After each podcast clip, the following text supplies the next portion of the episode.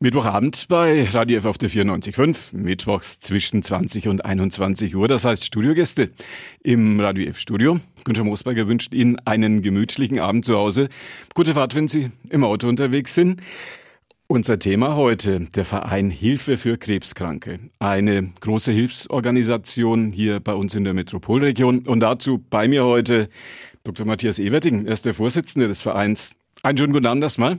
Guten Abend, Herr Moosberger. Und Professor Dr. Stefan Knopp, der Leiter der Medizinischen Klinik 5 beim Städtischen Klinikum hier bei uns in Nürnberg. Einen schönen guten Abend. Vielen Dank für die Einladung, freue mich sehr hier zu sein. Danke, Herr Moosberger. Medizinische Klinik 5 ist im Norden, im Süden? Im Norden. Wir haben zwar auch eine Dependance im Süden, ambulant, aber unsere Bettenstruktur, die aufwendigen Therapien laufen alle tatsächlich am Nordcampus. Da ist auch Ihr Schreibtisch. Da ist mein Schreibtisch, da ist der Rechner, das stimmt. Städtisches Klinikum Nürnberg war, heißt Klinikum Nürnberg und die Medizinische Klinik 5 ist die Universitätsklinik der Paracelsus Medizinischen Privatuniversität. Ich glaube, wenn es heute Abend um die Diskussion geht, was wir machen, was wir auch machen wollen, dann ist es ganz wichtig, zeitlich sozusagen auf den akademischen Background und auch auf den hohen akademischen Anspruch, den wir ja haben, zu verweisen. Das sind natürlich mittlerweile wirklich auch unsere Kernaufgaben, unsere Kernkompetenz, wie man so schön sagt. Wir bilden Studierende aus, die mittlerweile auch wirklich sehr, sehr gut ankommen am Markt. Ich schaue auf Herrn Everding, der ist Spezialist für Märkte aller Art. Und insofern glaube ich, darf man das äh, bei aller Bescheidenheit, die wir ja hier vertreten als Franken oder, oder Wahlfranken mit dazu sagen. Woran forschen Sie persönlich? Wir forschen letzten Endes schwerpunktmäßig an den sogenannten Systemerkrankungen. Also wenn man so an Tumore denkt, bösartige Erkrankungen, hat man ja ganz häufig so irgendwo Kontakt gehabt, zumindest in der Familie, im Bekanntenkreis, im Freundeskreis mit den soliden Tumoren, die natürlich viel, viel häufiger sind. Das heißt, es sind Erkrankungen, die von einem Organ ausgehen. Die Systemerkrankungen, die beziehen sich letzten Endes im Wesentlichen aufs blutbildende und Immunsystem. Flüssigtumore sagen manche, ich mag den Begriff nicht.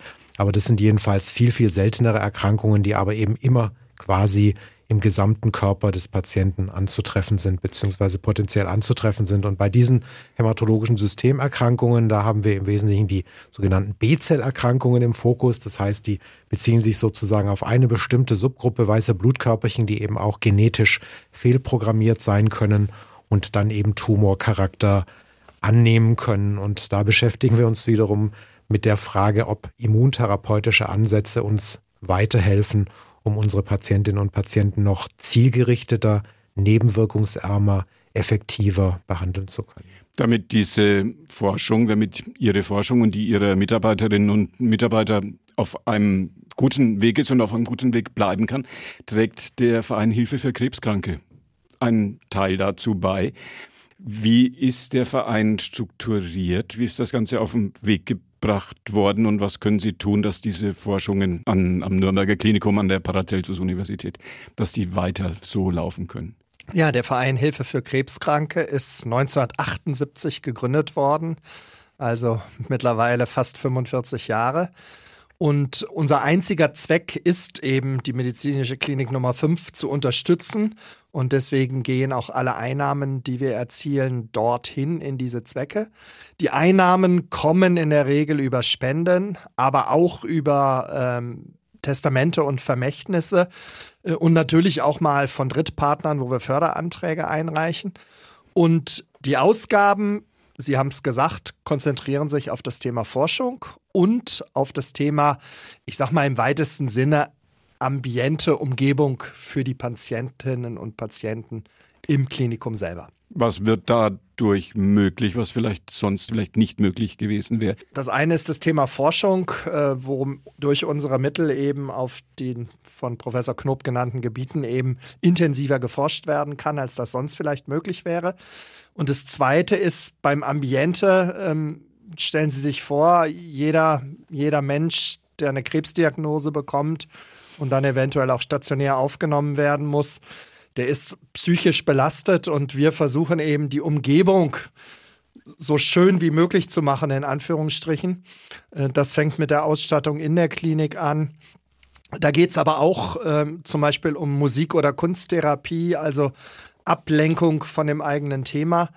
Äh, oder aber auch zum Beispiel das Projekt Familienleben mit Krebs, wenn ein Elternteil erkrankt ist, dass man sich eben um die Struktur in der Familie kümmert, weil durch die Erkrankung geht eben an verschiedensten Stellen etwas verloren. Was raten Sie Menschen, wenn sie die Diagnose Krebs bekommen? Wie soll man damit umgehen? Ganz häufig sind natürlich die Fragen nach der Zeit. Wie viel Zeit bleibt mir noch?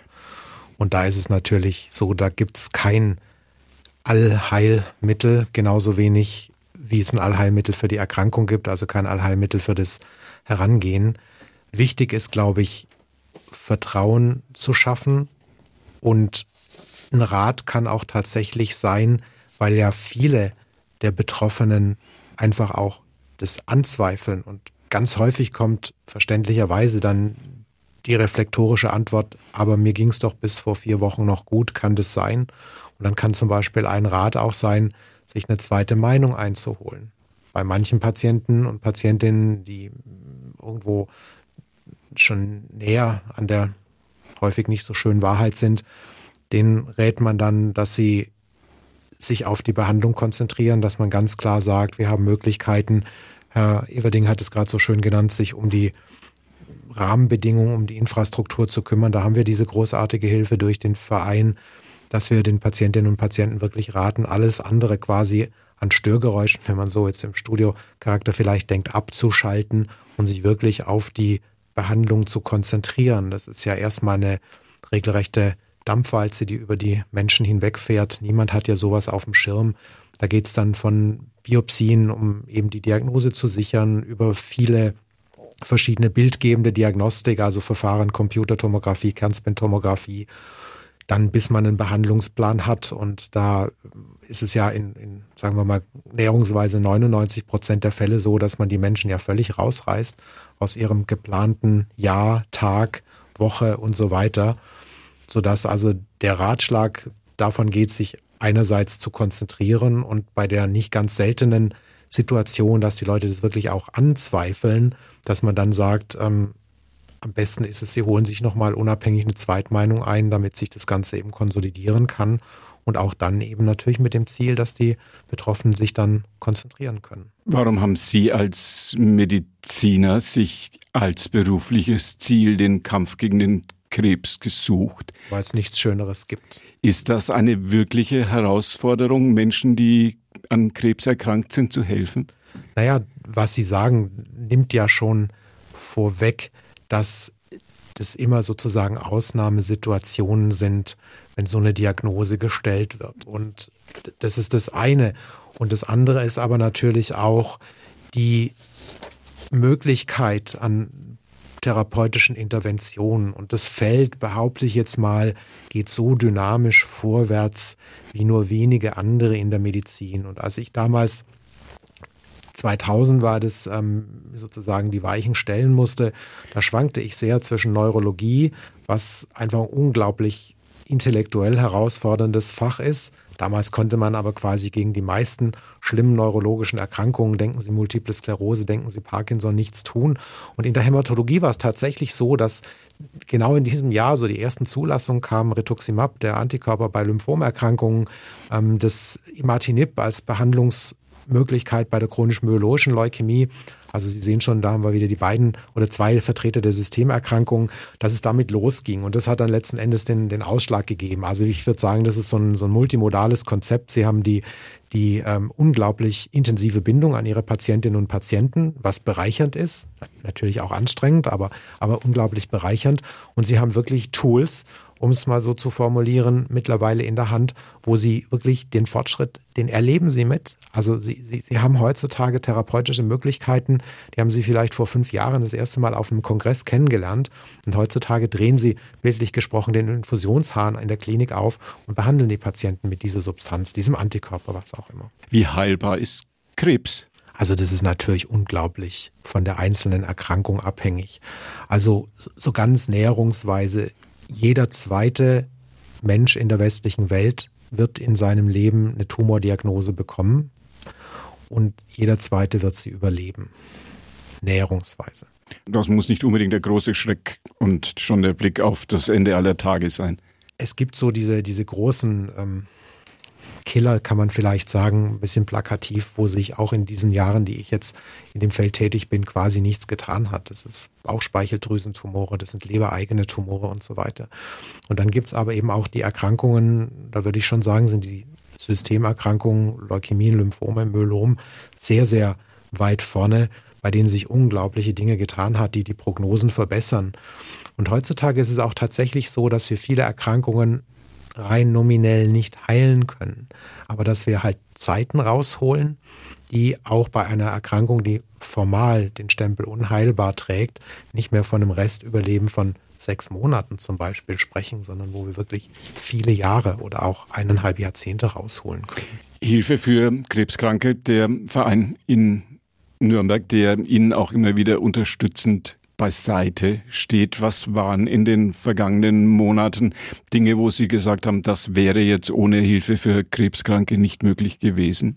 Ganz viel wäre nicht möglich gewesen, weil wir im Moment tatsächlich von der Finanzierungsstruktur her so sind, dass wir eben die Finanzierungsgegebenheiten eines versorgenden Klinikums sind. Das heißt, uns fehlt ja sozusagen der Mittelzufluss, den Kolleginnen und Kollegen, die eine staatliche Universität im Rücken haben, die denen zur Verfügung steht. Und deshalb sind wir natürlich unglaublich dankbar über die Möglichkeiten, die wir durch das Funding, durch den Verein haben. Da geht es tatsächlich um spezifische Projekte, da geht es um so ganz konkrete, greifbare Dinge, auf den ersten Blick vielleicht ein bisschen Banalitäten, wo wir jetzt das Labor neu ausstatten können, wo wir neue Benches gekauft haben, neue Zentrifugen, neue Pipetten.